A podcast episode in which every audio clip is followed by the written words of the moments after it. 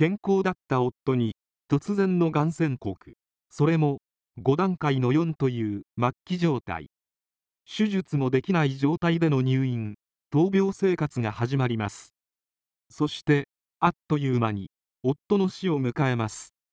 このことが著者を学びの門へと誘いました。夫の死に悲しむ間もなく著者の自分と向き合うという本当の人生がスタートしたのです。今回は夫の病気と死その前半部分79ページから88ページを著者とともに読み進めてまいります夫の病気と死そうこうしているうちに自分を責め、そしてまた相手をないがしろにしてきた結果が10年目にして一気に吹き出してきたのです。まさかこんな形で私たちの結論を迎えるとは思ってもみなかったことでしたが、それは見事に破裂しました。夫は健康でした。体格も良く、大病はもちろん病気らしい病気などしたことがありませんでした。そんな夫が少し体調の変化を訴えて軽い気持ちで病院に行ったところが、その診断の結果は肺がんでした。夫には喫煙の習慣はありませんでした。病状の段階は5段階の4。それももはや手術もできない状態でした。突然その現実を目の前に突きつけられた夫と私でした。周りはもちろん驚きと戸惑い、そして悲しみ、絶望、一気にその波が押し寄せてきたのが1992年の11月晩秋の頃、夫39歳、私33歳でした。さあ、それからが大変でした。来るものが来たという感じと、自分の中にある死への恐怖が心を覆い尽くしました。夫を気遣う余裕など私にはありませんでした。それから私は、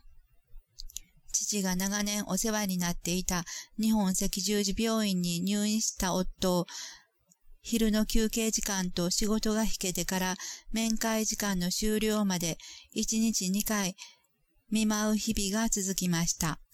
あとどれくらい生きられるか、癌の末期症状とはどういう状態になっていくのか、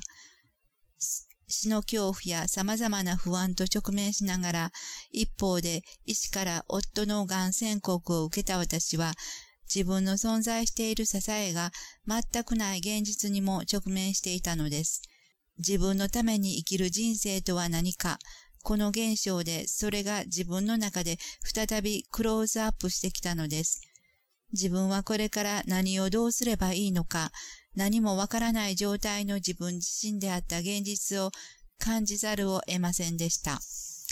夫が癌宣告されたことにより、自分のために生きる人生とは何かといえば、私はそれは自分の力で切り開いていくものであり、切り開いていけるものだと思ってきたと感じたのです。肉で何とかすれば、何とかできる。その努力というか、その一生懸命を私自身は良しとしてきたと思いました。その思いが間違っていますと、自らに告げたメッセージが、夫が癌になったという現実でした。肉の自分を信じ、肉の力を信じてきた私に、肉でどうしようもできない事態が持ち上がってきたのです。人の死なんてどうすることもできません。自分の非力さを感じました。人の儚さを感じました。そして自分の中心棒がなかったことに気がつきました。さあ、これからどうして生きていけばいいのかわからなかったのです。お金ではありませんでした。生活していく手段ではなく、自分が自分としてどう存在していけばいいのか、肝心要の中心棒がなかったという現実に突き当たった私は、当然その中心棒を知りたいと思いました。その数ヶ月前に、意識の世界ではすでに夫を亡き者にしている私は、夫の癌宣告を受けたその時点で、今度こそ本当に夫はもう死ぬと思いましたから、もはや夫の命を救ってくれと神頼みは全く無駄なことだと思っていましたが、我が子を思う母親の思いはそればかりでした。女33歳の役を息子が変わって背負う羽目になってしまったのではないかとまで言った姑ですから、心ひそかに陣痛力というものを信じていたのかもしれません。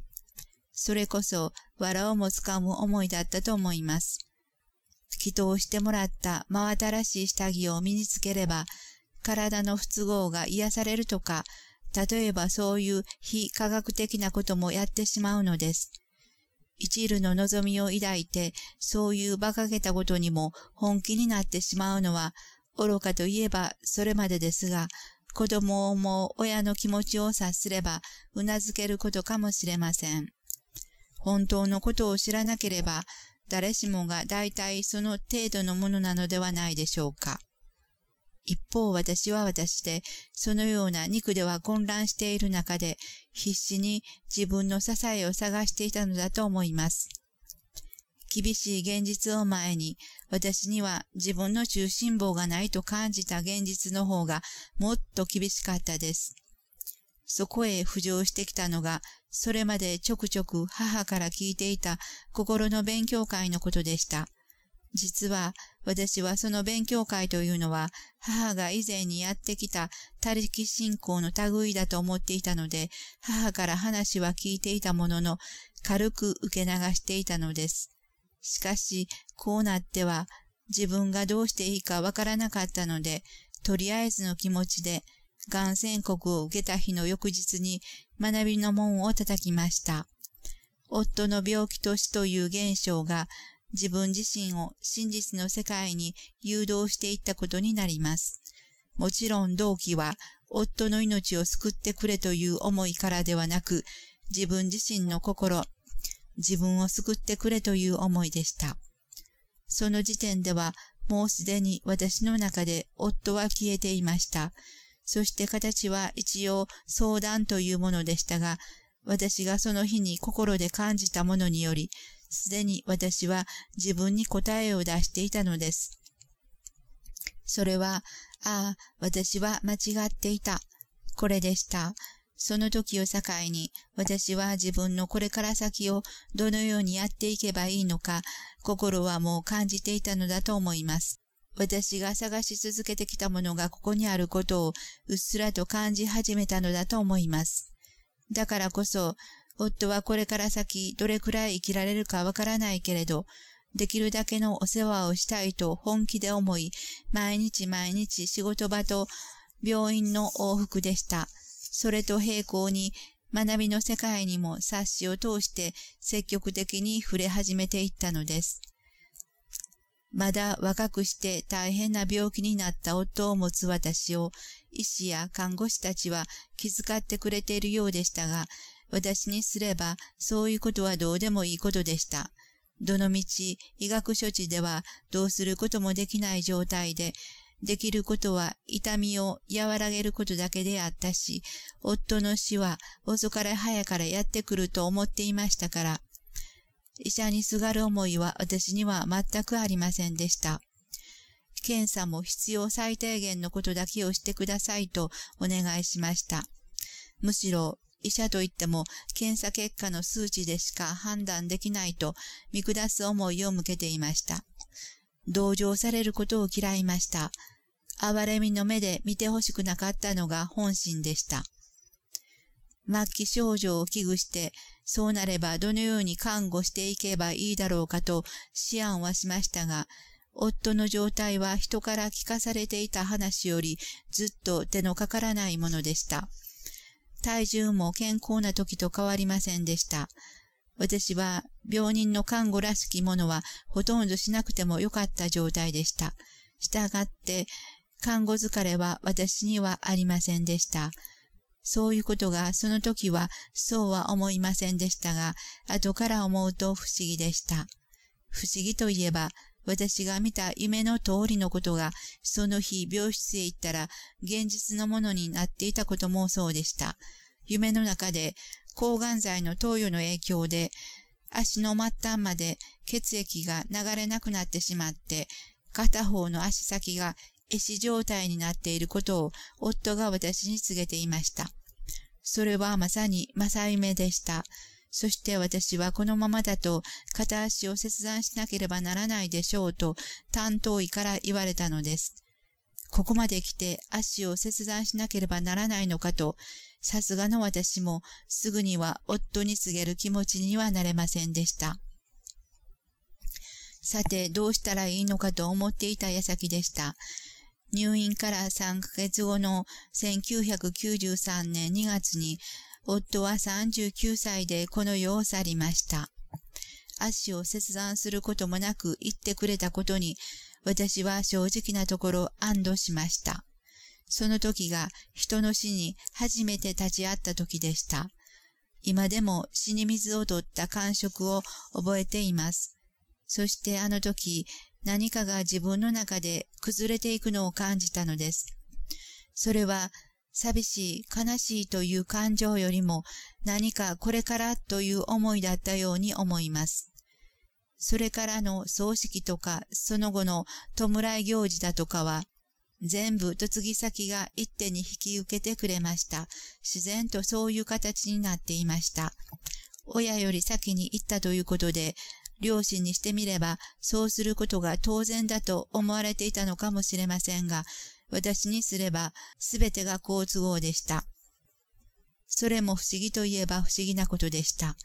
私は嫁ぎ先の意向に従うだけでした。まだ私自身も学んでいる状態とは決して言えず、なぜ葬式は不必要なのかとかそういうことは全く分かっていませんでしたから、その時点では従う以外にどうしようもありませんでした。四十九日の切り上げまで毎週お寺さんが来られるから来てくださいと強制されても、いえ、行きませんとは言えませんでした。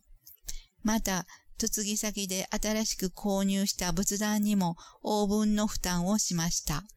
私にはどうでもよかったことでしたが、一人の息子を亡くした両親にとっては、それは大変な試練でしたでしょうから、もう親としてできることはそういうものでしかなかったと思います。特に姑の思いの入れようはすごかったです。通夜には、成仏しやと死での旅装束を真剣に言われるままに整えたり、仏壇のことについてもお寺さんに根掘り葉掘り聞いていました。線香の火は絶やさないとか、炊きたてのご飯を真っ先に仏壇に備えるとか、一時が万事そうでした。舅はまだ商売の仕事があったので、その方面で気が紛れていたようでしたが、姑のそれからの毎日の時間の多くは、仏壇の前で過ごしていたのだと思います。息子を失った悲しみに明け暮れる日々だっただろうと思います。それが直接の引き金になったのかどうかは定かではありませんが、やがてその2、3年後、姑もまた肺がんで、息子と同じ病院で息を引き取りました。一方、私はといえば、自分が進むべき道が見え始めていたのですから、もう心ここにあらずで、思いは前を向いていました。夫の身の回りの品々を整理し、住まいを改装し、私は着々と準備を進めていきました。夫を失って悲しみに暮れている暇など私にはありませんでした。そうして夫が亡くなった2ヶ月後の1993年4月に一泊でしたが、初めて熱海のセミナーに参加できる運びとなったのです。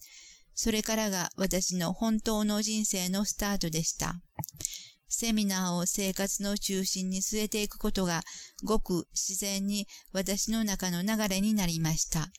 それまではセミナーに参加することを母から何度も勧められてきた私が今度は自発的に、そして積極的にセミナーに通い始めたのです。